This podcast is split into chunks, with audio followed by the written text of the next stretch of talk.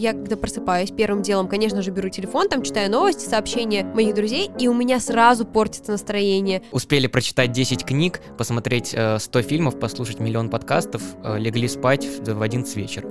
То есть мы прям объективно впускаем кринж в нашу жизнь и такие присаживайтесь, располагайтесь поудобнее. Штирлиц ехал на велосипеде и сломал яйца Абраму.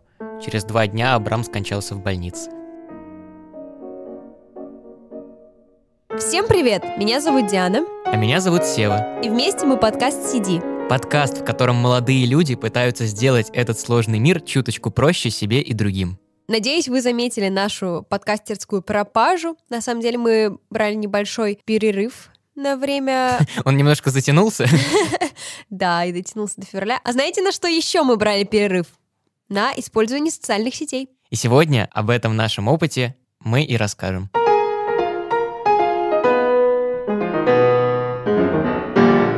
Январе этого года мы отказались с Севой от использования социальных сетей на протяжении пяти или шести дней. Сева, скажи, почему ты решил принять такое решение и ограничить себя в этом использовании? Ну, у этого решения было много факторов, но, наверное, самый ключевой — это просто, что я от них устал в какой-то момент. Я немножко так посмотрел на свой день со стороны и понял, что я больно много времени провожу в социальных сетях. И, кстати, правильно говорить в социальных сетях, но так никто не говорит, поэтому я буду говорить в социальных сетях. Грамотеи пошли нахер. Правильно так, как говорят. Никакого прескриптивизма. Так вот, я обратил внимание, что больно много времени я трачу на социальные сети и стал думать, а вообще приносит ли какие-то плюсы это мое времяпрепровождение, и как-то понял, что не особо. Ну, то есть это такая жвачка для мозгов, опиум для народа, как говорил Карл Маркс. И поэтому я решил попробовать отказаться от него. На самом деле это уже не первый мой эксперимент по временному отказу от социальных сетей. Я такое провожу где-то раз в полгода, это типа такой детокс, и всегда замечаю свою возросшую продуктивность. Даже не продуктивность, а просто, что у тебя появляется больше пространства для совершения каких-то действий, и у тебя нету вот этого чувства, что ты что-то не успеваешь. Ты можешь делать все в размеренном темпе, и все будет у тебя укладываться в твой временной график. Но еще есть такой специфический момент, который я обнаружил вот как раз этой зимой, когда все подводили подводили итоги года в своих инстаграмах. Когда я стал смотреть, как э, все подводят итоги года, я обратил внимание на то, что у кого-то в историях стали промелькивать какие-то эпизоды из жизни, которых они раньше в своем инстаграме не показывали. Как правило, это были такие неприглядные моменты, типа в этом году я болела ковидом, я поссорилась с родителями, я там, не знаю, отчислилась из универа и так далее, и так далее, вы поняли. Но, что забавно, когда эти события происходили, то есть в моменте, их в инстаграмах вот моих людей, на которых я подписан, их не было. То есть люди не выставляли какие-то свои неприятные стороны жизни, а выставляли только красивые красивые, прилизанные и кайфовые. И что-то мне так фальшью повеяло от этого всего, потому что, ну, это же тоже часть твоей жизни. И тем более, если ты подводишь итоги года, это весомая часть твоей жизни. Но ты не хочешь об этом рассказывать, потому что как бы, ну, это некрасиво. И в этом, мне кажется, какое-то лицемерие, потому что жизнь это не только радужные пони и э, бесконечное веселье. Это и неприятные моменты, о которых тоже можно было бы рассказать. Но почему вы о них умалчиваете? А делаете из себя какой-то лжеобраз человека, у которого постоянно какая-то активность веселая происходит, который всегда на позитиве, хотя на самом деле вы такими не являетесь. И вот эта фальш инстаграмовская меня как-то сподвигла тоже на время перестать обитать в мире фейк-позитив и уйти в real life. Вот, Диана, а у тебя что? Прежде чем я озвучу ряд своих причин, я хочу сказать на самом деле, что частично я с тобой согласна, но не стоит забывать о том, что те преобразования в мире ведения Инстаграма, о которых ты говоришь, э, у них есть и вторая сторона злополучная, например, наша любимая знакомая есть с тобой, которая превращает каждое событие своей жизни в трагедию, которой даже на дне рождения, если ее поздравляет, она выложит историю, как она там плачет. Да, частично от счастья, но все равно это будет какой-то такой обертки завернуто, э, вот трагизма. И это невыносимо, потому что на самом деле, вот э, когда ты выставляешь какие-то вот неприглядные стороны своей жизни на обозрение всеобщее, то это очень клево, потому что тебя могут поддержать. Это хороший инструмент, соцсети хороший инструмент для того, чтобы получить поддержку оттуда, откуда ты ее не ждешь. Но ты подсаживаешься на иглу этой поддержки и раз за разом хочешь ее получать. Ты раз за разом хочешь видеть отклик от людей, что типа, боже, какой ты бедный, несчастный, как же тебе не повезло, как я тебя понимаю. И здесь, опять же, вновь, два пула проблем зарождается. Первое, что рано или поздно люди устанут тебя постоянно поддерживать, им просто перестанут казаться по твои проблемы важными, масштабными, а ты будешь зависеть от этой поддержки. И, соответственно, ты ну, войдешь в какой-то энергетический минус и будешь ощущать себя еще хуже, чем ты ощущал себя до этого. Вот. Ну и второе, это то, что ты просто действительно превращаешься в конвейер по обнаружению везде вот этого негатива и пропагандирования именно его. Я полностью с тобой согласен. И вот это потворство, всегда видеть только хорошее или всегда видеть все плохое, оно превращается в какое-то лицемерие, и ну ты просто сам собой нечестен. А мне кажется, честность, вот если бы когда-нибудь э, Дудь меня пригласил на интервью и сказал бы, и финальное, в чем сила? Я бы ему ответил, что сила не в правде, потому что правда у каждого своя, а сила в честности. Потому что если ты перед собой честен, тебе все дороги открыты. Я буду уважать гораздо больше человека, с которым я не схожусь во взглядах, но который честно их исповедует, нежели чем человека, который сходит с моими взглядами, но он может их поменять в любую секунду, потому что ему так выгодно.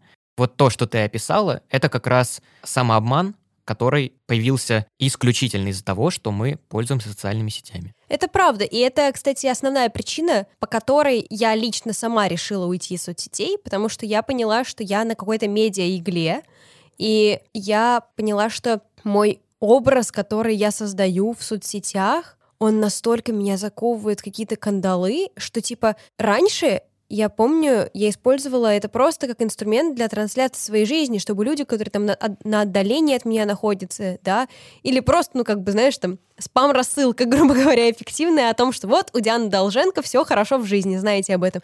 И мне было плевать, что именно я выставляю. Я просто выставляла, потому что, ну, как бы от изобилия, и я знала, что людям это интересно. Сейчас я как будто бы подменила понятие. Если раньше это было содержание, форме, то сейчас форма как бы пытается дублировать содержание, потому что какую бы историю я не выставила, я всегда думаю, блин, а что подумают люди? И вот у меня есть пул людей, о которых я всегда думаю, когда я выставляю историю. То есть я думаю, интересно, сколько там у этого человека изменится мнение обо мне после того, как я выложу вот эту историю. Да, я серьезно.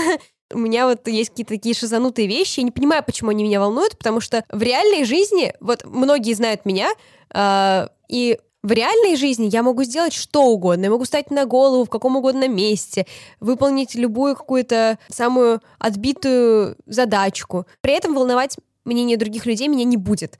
Но когда дело заходит о социальных сетях, то я прям реально вот каждую историю я думаю, насколько я имею право выставлять ее, потому что у людей изменится мнение обо мне, они будут думать, что вот...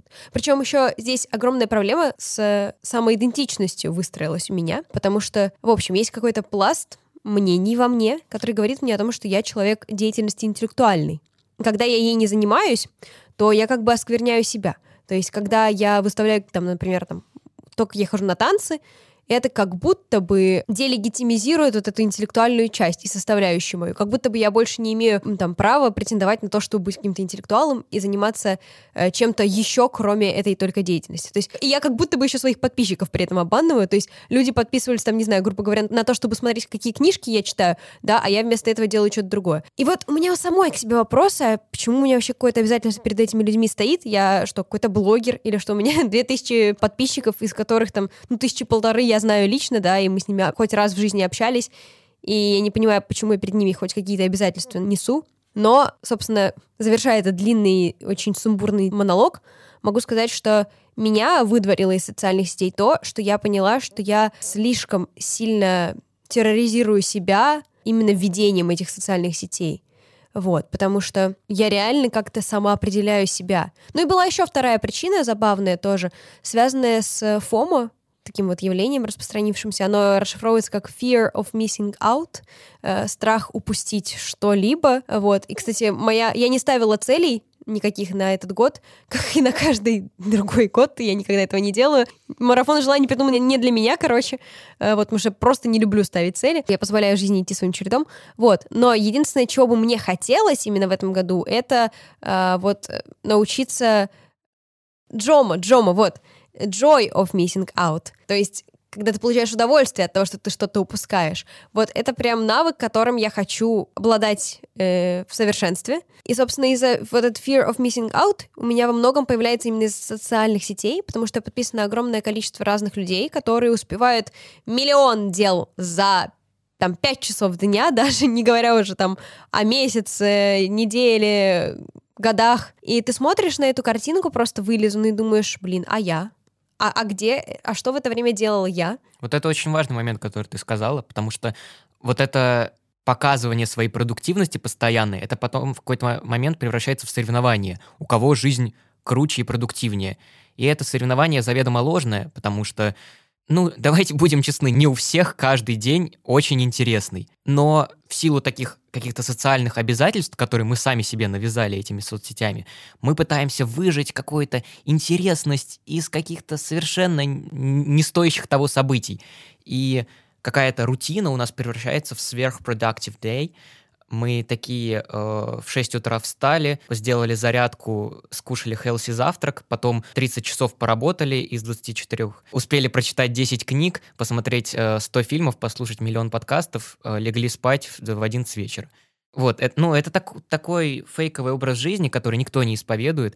Я даже как-то натыкался на разоблачение всех этих блогеров, которые вынуждены каждый день что-то выкладывать. Они заранее организуют съемки своих продуктивных дней, э, выкладывают там по расписанию. Э, и, в общем, все это такой обман, если вдуматься что просто... Ну, чтобы по... набрать класс. Что, да, чтобы набрать класс. Блогер культуры — это отдельная вещь, которую можно, мне тоже кажется, часами обсуждать. Меня они все смешат. Я считаю, что достойных блогеров можно посчитать на пальцах одной руки. Первый — Гусейн Гасанов. Да. Он начинает, причем первый и последний. Да. Просто большая часть блогеров, меня смешат их планы, потому что они действительно превращают рутину в какие-то сверхзадачи. Типа приготовить завтрак, ну ничего себе, почистить зубы в туду-листе у них написано. Я думаю, просто невероятно. Как бы не устать, пока ты чистишь зубы. ну, это кажется прикольным, но реально мы просто не замечаем, до какой степени отчаяния мы доходим вот в этих вещах. То есть, опять же, это все благие начинания, но они нас заводят просто в какие-то такие дебри, что очень страшно, когда ты а, просто оглядываешься и всматриваешься в... Если долго смотреть смотреть в бездну, бездна начнет вглядываться в тебя. Вот. Сегодня мы все самые клишированные фразы используем. Бинго клишированных фраз сегодня у нас в студии. Я просто признаю людей, которые ведут Инстаграм не как самоцель, то есть э, которые не зарабатывают на этом, для которых это не как бы попытка там донести что-то, а это люди, которые ну вот так получилось, что их жизнь интересна многим, и поэтому они используют это просто как, грубо говоря, сборник советов. Потому что мне кажется, что вот это прикольный такой мотив, потому что в мире, особенно сейчас, капиталистическом, миллион там товаров, услуг, да, и прикольно, когда у тебя есть небольшие хотя бы подсказочки, да, от человека, который разобрался в этом мире, что, например, где он ест, как он это покупает, да, то есть, ну, это интересно, неплохо, э, полезно, по крайней мере. Например, у меня э, один из таких э, вот по случаю блогеров, грубо говоря, любимых, это Даша Давлетова. Она эм, потрясающий человек. Э, Хороший. Круто. Э, она э, является основателем бренда One.One. Они делают э, боди и трусы. И она еще разработала и запатентовала удивительную технологию вот этих вот э, застежек на боди и трусах, потому что на самом деле мало кто знает, но женские боди, они очень неудобные в застежках, э, они застегивают в этих интимных местах на какие-то кнопки, которые тебя вечно натирают, или на какие-то липучки, которые тоже очень странные. И Даша Давлетова придумала просто гениальный выход из этого положения. Переместить эти застежки. Ну да, она мало того, что переместила, но она изменила и концепцию застежки. В общем, во-первых, она располагается где-то в зоне копчика, и это как крючки. В общем, это два крючка, которые можно снять в течение одной секунды. У тебя не занимает нисколько времени. Вот. И она ретранслирует просто свою жизнь. То есть а, она очень часто рассказывает, куда она ездит, потому что она достаточно обеспеченный человек в светской тусовке э, находится еще. И она просто рассказывает вот о своей жизни, рассказывает о каких-то своих э, фишках, вот. И у нее очень полезный блог, потому что она там призывает часто проходить там обследования какие-то. Вот она рассказывает, какие обследования она сама проходит. Удив... Я вот благодаря ей узнала про какой-то удивительный анализ генетический, который может рассказать тебе с точностью да, я посекундно расскажу, кто где, ну вот, в общем, может рассказать тебе точно, какие продукты тебе нельзя употреблять. И это даже не столько с аллергией связано, а просто с тем, что, ну, у тебя есть какая-то вот непереносимость их. Вот. И много такой полезной информации у нее есть в блоге. Но это не ее цель. Она, то есть, не зарабатывает на том, чтобы эту информацию раскрывать. Э, вот. То есть, так просто получается, что она невзначай ее добавляет к себе в блог. Вот это для меня показатель хорошего блога. Других таких не знаю. Ну вот да, есть, конечно же, люди, которые используют Инстаграм как такой личный дневник, как свой блог. А, но давайте будем честны, процент таких людей очень мал, и даже в какой-то момент я э, сделал опрос в своем Инстаграме, подумал, может, это я что-то не понимаю, а у всех людей есть какая-то цель, э, зачем они, собственно, используют эту социальную сеть, и сделал опрос, а зачем вы пользуетесь Инстаграмом? И чтобы не быть голословным, я даже сейчас зачитаю без называния имен. Правда, Ничего себе, я, ты ну, подготовился я, к подкасту. Да, да. Я исследование провел, я социолог. Уходим от реальности, собирать сплетни, убить время, чтобы выложить сторис раз в месяц, полить, что у других в жизни происходит, убить время и посмотреть, какой кринж постит. Э, какая цель? Ее нет, просто это занимает время и иногда немного расслабляет. Ну, то есть все такие ответы ни о чем. ну, то есть нету какой-то сверхполезной цели у этого времяпрепровождения.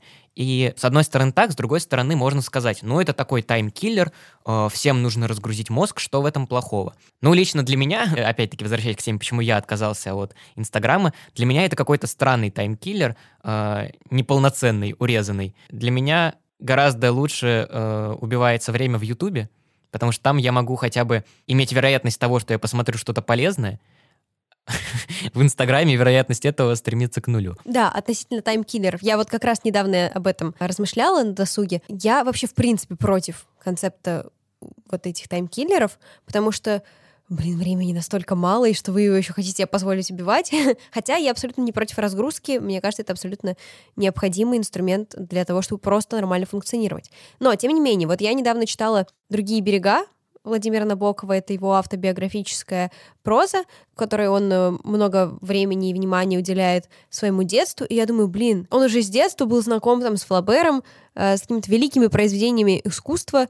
И вот они убивали время посредством того, что они изучали действительно стоящие вещи. И для них это было как бы тоже своеобразной умственной жвачкой. И мне кажется, что вот если выбирать между Диролом, э, грубо говоря, Инстаграма и орбитом классической литературы, ну, очевидно, что орбит будет выигрывать в этом сравнении жвачек. Вот. Ну не скажи, у Дирола есть две вот этих э, женщины красивые, которые в челюсти обитают. Ты не помнишь эту рекламу? Нет. Ладно. Кто понял, тот поймет. И я просто понимаю, что действительно не будь бы у нас вот возможности отвлечься на вот этот бред, кринж, то есть мы прям объективно впускаем кринж в нашу жизнь и такие присаживайтесь, располагайтесь поудобнее. Потому что сейчас вот для нас, да, действительно там почитать Флабера — это что-то сложное. А раньше люди находили в этом одушину, расслабление и отдых. И хочется вернуться вот в эти времена, когда ты отдыхал посредством погружения в другой мир, создания его в своей черепной коробке, а не вот попытки, да, перенаправить внимание просто. Ну, конечно, это, это замечательно, но стоит отметить, что у людей прошлого просто выбора не было. Ну да, да, очевидно. Я к тому, что это еще больше челлендж для нас. То есть мы должны стать еще более осознанными, чтобы отказаться от вот этих вот телефонных делишек и уйти в куда-то более возвышенное времяпрепровождение. Это моя мечта отказаться. Я вообще, я бы с удовольствием поудаляла все аккаунты в социальных сетях, потому что я понимаю, что для меня это было, особенно как для человека, который не умеет балансировать, я объективно это признаю, и я понимаю, что для меня очень часто выход просто полноценный отказ. Я бы с удовольствием удалила все соцсети, но проблема заключается в том, что это, ну, хорошо, на свой страх и риск вперед, потому что потом связь с реальностью ты, скорее всего, потеряешь, к сожалению, потому что даже учеба во многом, там, моя в ВУЗе перебралась во ВКонтакте, перебралась в какие-то другие социальные сети, И я просто понимаю, что во многом это уже вопрос реально жизни и смерти, то есть, ну там, смогу ли я отправить домашнее задание, буду ли я знать о том, что у него такой срок, буду ли я получать какие-то документы, которые мне присылают для подготовки к уроку. Нет, если меня не будет ни ВКонтакте, ни Телеграма, ни Инстаграма, нигде я не добуду этих материалов. И, собственно, это печально, потому что ты думаешь, что тебе откусят руку по палец, а тебе откусывают ее по локоть. Вот так. Из-за всей вот этой ситуации с обилием социальных сетей я наконец-то понял концепт мессенджеров, потому что, по-моему, сейчас самый оптимальный вариант, если ты хочешь отказаться от всего, но при этом все равно сохранять связь с миром путем обменивания сообщений. Потому что я абсолютно согласен, что ну, мы вот тут рассуждаем о том, как соцсети плохо, но мы не можем от них отказаться. Иногда по своей воле, да, иногда просто потому, что ты становишься зависим от других. Например, вот я сейчас с недавних пор устроился на работу, и мне присылают, собственно, в Телеграме задание. А, и если я не буду сидеть в Телеграме, я не буду выполнять свою работу, меня оттуда уволят. Но при этом, вот возвращаясь к Телеграму, я понял концепт мессенджеров, потому что это максимальное такое ограждение от всех остальных опций, которые дает тебе интернет и которыми он пытается ухватить тебя в свою паутину. World Wide Web. Да, World Web. чтобы ты отдавал свое время и чтобы тебе показывалось как можно больше рекламы. Но при этом все равно тот же Телеграм делает замечательные Телеграм-каналы, в которых я теперь сижу и смотрю мемы и все равно убиваю время. Но нет, э, в свое оправдание я скажу, что мемы, мемы — это самый лучший таймкиллер э, наравне с Ютубом, потому что он хотя бы тебе хахашечку дает. Хахашечка. Смешное слово. Это из уральских пельменей. вот, вот такой у меня вкус, да. Мемы, я считаю, что это абсолютно важная часть, как минимум уже культуры, и Поэтому их мы можем оправдать. Ну, кстати, да. Если ты не понимаешь мемов, ты часто не понимаешь, что говорят вокруг.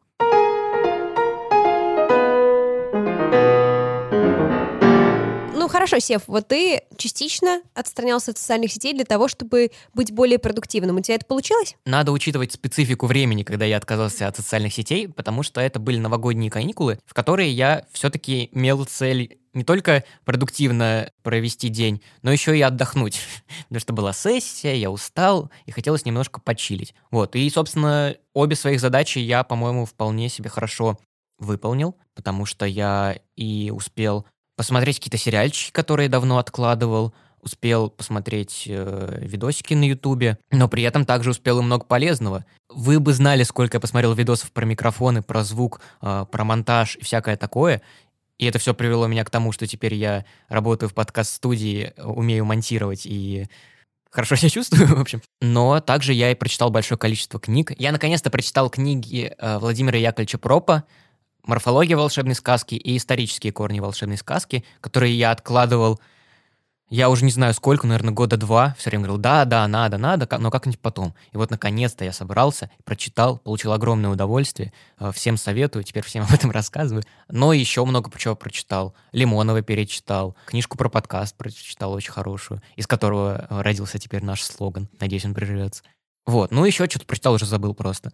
В общем, сплошной кайф, сплошное удовольствие, но все равно, буду честен, не скажу, что прямо это мне давалось супер легко. Все равно у меня был соблазн, потому что банально вот есть мышечная память, которая тянется к иконочке, но я, благо, все удалил, но все равно появлялись вот эти фантомные движения, потянуться, э, а типа тянуться не к чему.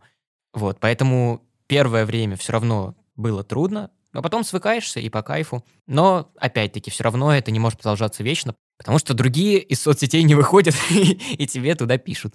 А у тебя что, Диана? Как у тебя прошло? Слушай, это был один из лучших периодов в моей жизни, мне кажется.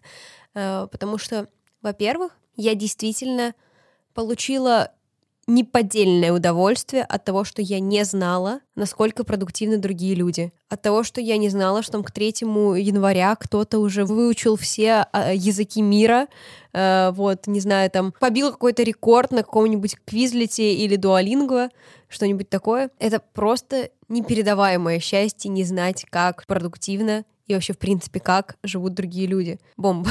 Во-вторых, я действительно как будто бы наладила связь с собой, потому что я вот поняла, что вне соцсетей у меня мозг как будто бы настроен на более продуктивную волну, потому что я придумала э, занятие, связанное с соцсетями, но тем не менее я завела свой телеграм-канал, э, дневник писателя называется, подписывайтесь, в котором я пытаюсь вот э, становиться писателем, то есть я изучаю писательское мастерство посредством того, что я пишу. Сюрприз-сюрприз. Э, я не могу сказать, что на самом деле у меня получается писать так, как я ну, задумывала это, что это будут какие-то там художественные выдумки. Это чаще всего просто рефлексия такая, и похоже скорее на блог писателя, чем на его дневник. Вот, но лучше пробовать, чем не пробовать. Вот, и то есть я поняла, что во-первых, у меня вот есть эта более продуктивная волна, которая реально заставляет мой мозг что-то генерировать. То есть он как будто бы э, в такой агонии, такой, а, нам нечего делать, нечего делать, чем бы себя занять. И он начинает придумывать реально себе занятия. Вот это прикольно. Потому что кто бы знал, сколько я еще тогда гениальных э, каких-нибудь проектов родила, если бы не сидела в Инстаграме или во Вконтакте. Ну и да, действительно, я была супер продуктивной. Я успела посмотреть сезона 3 э, сериала Californication. Неплохой сериал, многим рекомендую. Я успела прочитать за январь 6 книг, за период зимних каникул непосредственно 4, по-моему, или 5. 5. То есть это за сколько? Ну вот за 5 дней я прочитала 4 книги именно вне интернета. А с интернетом я прочитала меньше, кстати, значительно. То есть все еще много, но уже меньше сравнительно. Я открыла для себя Мисиму. Это японский автор — я читала у него «Исповедь маски». Просто это потрясающе. Я рекомендую прочитать это всем, рано или поздно, потому что, ну, это про всех нас. Это про нас. Я, как бы, я просто еще пересмотрела обзоров Бэткомедиана, и там вот это каждый раз, когда он рассказывает про какую-то пропаганду, это про нас. Это про них, это там. Стоит посмотреть, если хочешь обсудить со знающими людьми. Да. Вот. Ну, в общем, Мисима класс, потому что при этом нет какого-то вот японского лоска, грубо говоря, он очень приближен вот к нашему западному мировоззрению, там огромное количество куль- культурологических отсылок именно к западному миру, и поэтому он читается очень легко, нет какого-то культурного вот этого барьера, и при этом очень талантливо. Ну и мысль, она, она мне кажется, достаточно банальная, но то, как она подается, очень нетривиально. А в остальном я позволила себе немножко окунуться в детство и почитать всякие ширпотреб и шлак, э, вот, потому что мне часто этого не хватает, и вот это ну, просто другой вид умственной жвачки. Я прочитала биографию Эми Вайнхаус, написанную ее мамой, похабно достаточно написанную, потому что там в основном она просто рассказывает, как она себя чувствовала, как мать вот э, певицы. Там очень много про рассеянный склероз написано, который настиг вот маму Эми Вайнхаус. Ну, я очень рада, ну, спасибо. вот. И я перечитала еще книги, которые мне вот стало интересно, я решила провести мысленный эксперимент. Я прочитала книгу, от которой я фанатила в детстве. Это была серия детективов, написанная, по-моему, канадским автором, но я не уверена. Нет, я не уверена, либо канадским, либо английским, а, Аланом Брэдли. Вот, это серия, посвященная девочке Флавии, которая увлекается химией и посредством этого своего увлечения раскрывает огромное количество всяких преступлений, э, разворачивающихся в ее вот этой английской деревушке 20 века. И, во-первых, я хочу сказать, что я ожидала, если честно, что это будет ну, полный бред, э, для детей, нескладный, но там было очень много языковых красивостей. Во-первых, мне реально понравилось, как это написано — я прям даже иногда получала удовольствие, смаковала какие-то отдельные фразы, вот, но и, ну, атмосфера, которая заложена в этой книге, была прикольная. То есть я поняла, почему мне как ребенку это могло нравиться, я поняла, почему это, ну, может нравиться и людям за отметкой, там, 12 лет. И в целом, ну, я не могу сказать, что там гениальная развязка, хотя написано, что это бестселлер номер один Амазона. Эта книга получила какой-то приз э, за лучший детектив. Мне показалось, что, ну так, странновато достаточно, есть какие-то даже прям, ну, неряшливости сюжетные но в целом неплохо. Ну, то есть мне было просто интересно посмотреть на свое детское сознание или вот на те вещи, которые я любила в детстве через призму уже взрослого возраста, и насколько ну, изменились вот взгляды или нет. Это забавно. я всем, ну, тоже вот э, такой эксперимент рекомендую, потому что очень тепло, на самом деле, на душе становится, потому что, во-первых, ты не считаешь себя дебилом, потому что ты думаешь, ну, блин, это не такая уж плохая литература. А во-вторых, потому что ты просто окунаешься вот в эту ванну теплых воспоминаний, и приятно. Еще, кстати, я вспомнил один из неоспоримых плюсов лично для меня. Я стал гораздо лучше спать. Э, отказавшись от соцсетей. Расскажу вам какую-то свою странную особенность, которая у меня выработалась в последние полгода. слово тревожность сейчас достаточно попсовое, но никак иначе я пока не, не придумал, как это назвать. Но, в общем, у меня был такой сдвиг по фазе, что э, где-то посреди ночи у меня периодически был такой момент, что я просыпался и начинал в каком-то бешеном угаре проверять все соцсети на предмет того, не случилось ли чего за то время, пока я спал. И это прямо было очень ненормально и очень меня пугало и тревожило э, такая моя привычка. И, соответственно, отказавшись от соцсетей, у меня просто не было возможности туда зайти. А, ну и потом эта особенность, слава богу, пропала. Да и, в принципе, засыпать и просыпаться я стал гораздо лучше, потому что, ну что сейчас делают 90% людей, когда засыпают или когда просыпаются, держат в руках свой смартфон и там смотрят ленту Инстаграма или еще что-нибудь, э, ВКонтакте что-нибудь переписываются. Вот. Но это же нагружает мозг, который должен быть расслаблен для того, чтобы лечь и заснуть. И из-за этого засыпание из 15-минутного превращается в двухчасовое, а то и дольше. И это тоже не очень, не очень полезно для организма, скажем прямо. И, собственно, это очень мне в плане физическом понравилось. У меня с процессом засыпания никаких изменений не произошло, причем наоборот, кстати, было даже тяжелее за счет того, что я не могла уснуть очень долго. И когда у меня была возможность зайти в соцсети, это было как будто бы такой отдушиной для меня. То есть я могла, ну, минут 15, не знаю, посидеть еще в каком-нибудь ТикТоке. Вот. Я, кстати, предлагаю нам потом пройтись отдельно по каждой соцсети и сказать «да», «нет», уби... как это, э, поженилась. Казнить нельзя помиловать. ну или так, да, окей. Ну, в общем, там посидел 15 минут в ТикТоке, закрыл, и уже вроде, ну, чуть больше хочется спать, то есть ты как будто бы устал, переварил какую-то какую-то информацию, или, ну, начинаешь над ней думать, ее как-то разжижать в мозгу, и из-за этого засыпаешь. Вот. Но мне больше понравилось просыпаться без телефона. Это такой балдеж, ты просто реально как будто бы сразу с нужной ноги встаешь. Э, то есть очень часто вот сейчас я замечаю, что я когда просыпаюсь, первым делом, конечно же, беру телефон, там читаю новости, сообщения моих друзей, и у меня сразу портится настроение. плане... Нет, я, правда, реально захожу во многие чаты, и я, в принципе, часто не согласный с чем-то человек, и я захожу в чат и вижу, что там написано, не соглашаюсь, мысленно начинаю раздувать этот конфликт сама в, в себе, и у меня портится настроение. И я реально уже вхожу в этот день с иным настроем, который, не знаю, судьба и Бог заложили мне э, изначально. Э, вот. А когда я просыпалась без телефона, то я как будто бы лад настраивала сама своей композиции музыкальной, которая будет играть на протяжении всего дня. И да, и то есть, по сути, именно ты управляешь своим настроением, когда у тебя нет социальных сетей, потому что нет никаких факторов, которые могут на него повлиять. Ты именно регулируешь их, исходя из ситуации. Да, ситуации могут разные быть, но тем не менее. Мне кажется, в жизни редко прям что-то ужасное происходит, а когда я вот захожу в соцсети, то меня реально факторов, которые меня могут разочаровать, расстроить, их такое непомерное громадное количество, что аж страшно, если честно. Вот, то есть меня реально может расстроить и вывести из строя одно какое-то сообщение одного отдельного человека. Это не очень нормально, но вот такая у меня тоже привычка и особенность. Да, ну, кстати, мы только вот что-то все про Инстаграм, да про Инстаграм, но есть же и другие социальные сети, можно, да, как ты предложил, как раз по ним пройтись. Э, тот же Телеграм и ВКонтакте. Твоя новостная лента, в которых постоянно постятся какие-то ужасные новости из других стран или из твоей страны, которые тебя деморализируют сто процентов, это тоже не самая приятная вещь, от которой я, конечно, не скажу, что нужно полностью отталкиваться, потому что все равно должен быть как бы в курсе того, что вокруг происходит, и не выпадать из реальности. Но не увлекаться этим слишком сильно, потому что это в какой-то момент может тебя просто съесть с потрохами. И у меня бывали такие моменты, когда я постоянно читал какие-то плохие новости, у меня было подавленное состояние 24 на 7, я просто не знал, как э, жить дальше в таком ужасном мире.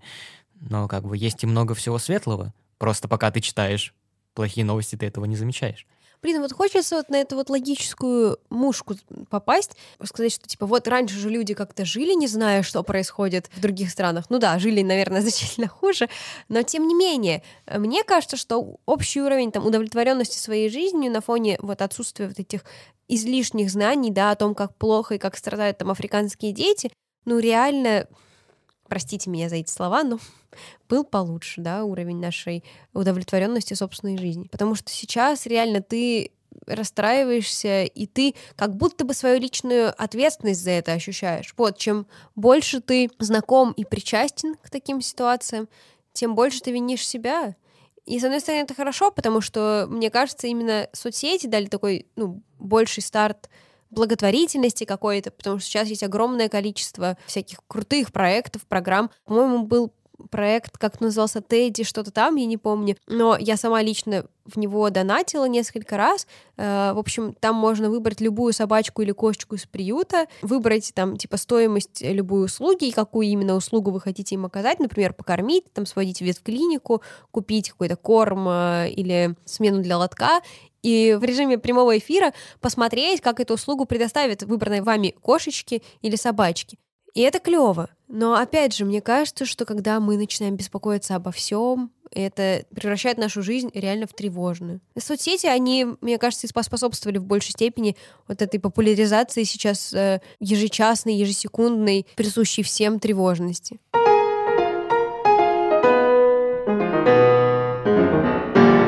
Раз мы закончили с этим блоком, давай рейтинг э, приложений и казнить или нельзя помиловать с расстановкой запятой. Инстаграм. Казнить.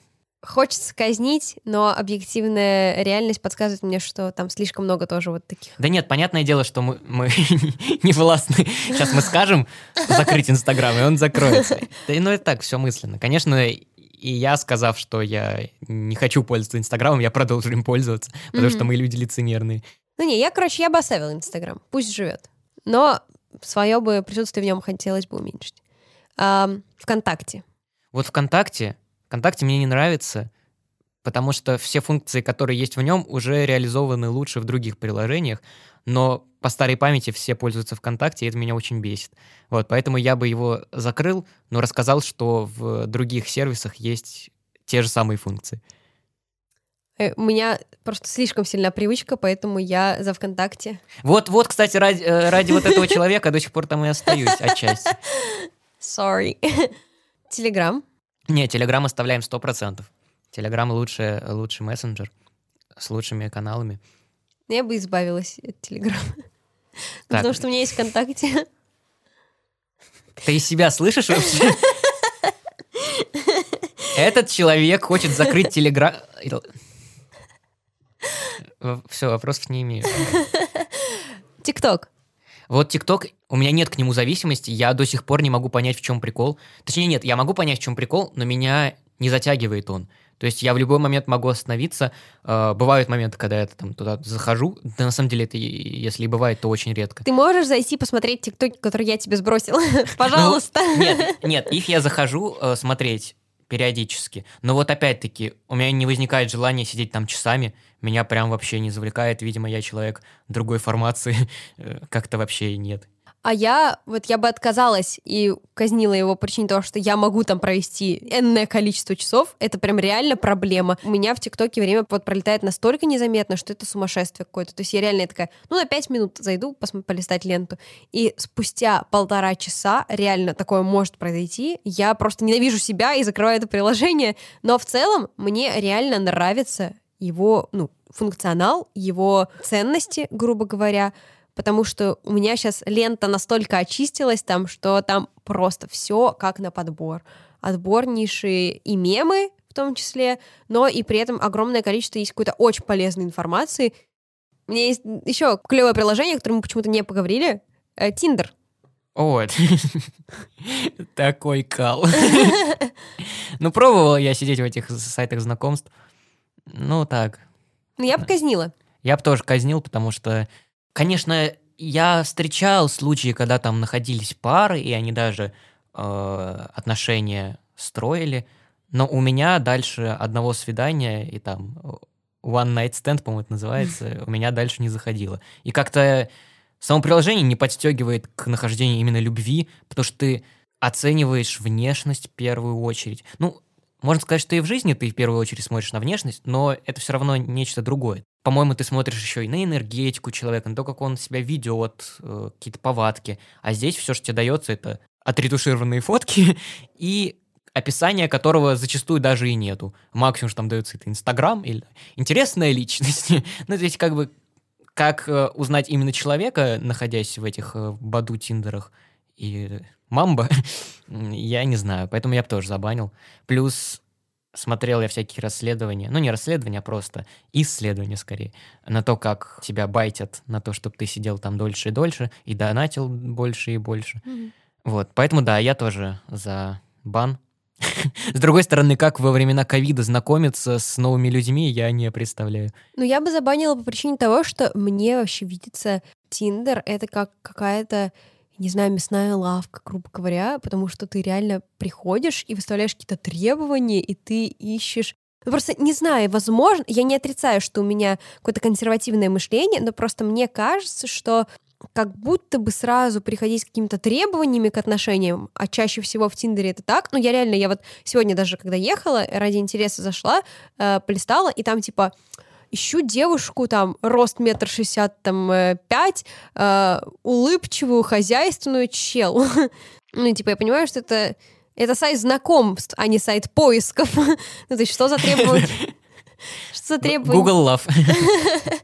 Вот, что за требования ты предъявляешь, ну и то же самое со стороны девушек, наверное, я просто, ну, мне женские страницы не отображаются, но мужские, я реально, я смотрю и я разочаровываюсь в мужской популяции конкретно так, после, ну, вот, пяти минут в Тиндере, и меня это разочаровывает, потому что, тоже, сейчас посетую, посетую, э, я считаю, что я придумала одно из лучших описаний себе в Тиндере, я написала, что я знаю, типа, вот, ну, я перечислила анекдоты, которые я знаю, и написала еще в конце стоп-мох, важно.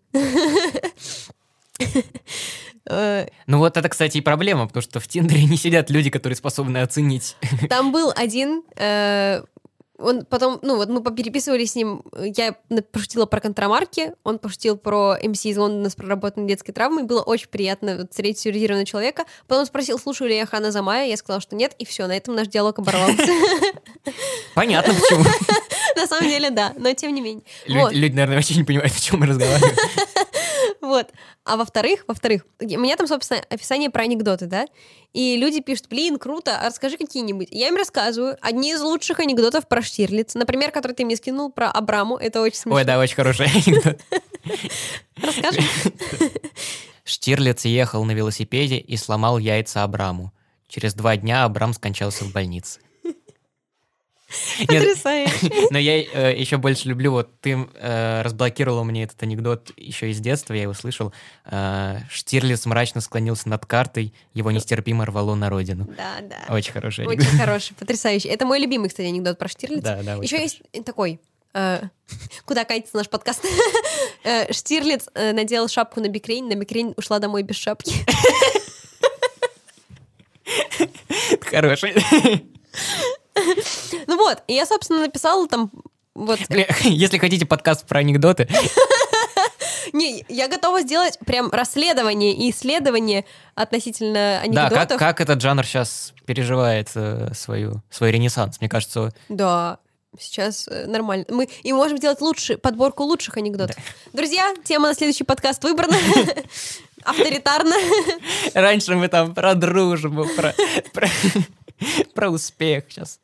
Анекдоты. Упростили мир. Упростили мир. Ну вот, э, в общем, я написала этим парням э, подборку вот этих упомрачительно смешных анекдотов, и после этого они мне не отвечали. То есть они получили то, что они от меня хотели, и все. Попользовались мной. Да, ну, в общем, мы закинули удочку для вас на следующий выпуск, а этот, наверное, подошел к концу.